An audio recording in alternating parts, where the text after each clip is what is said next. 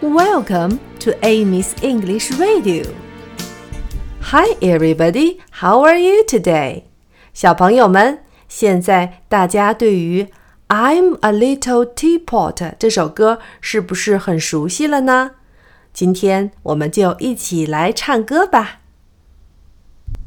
I'm a little teapot, short and stout. Here is my handle, here is my spout. When I get all steamed up, hear me shout.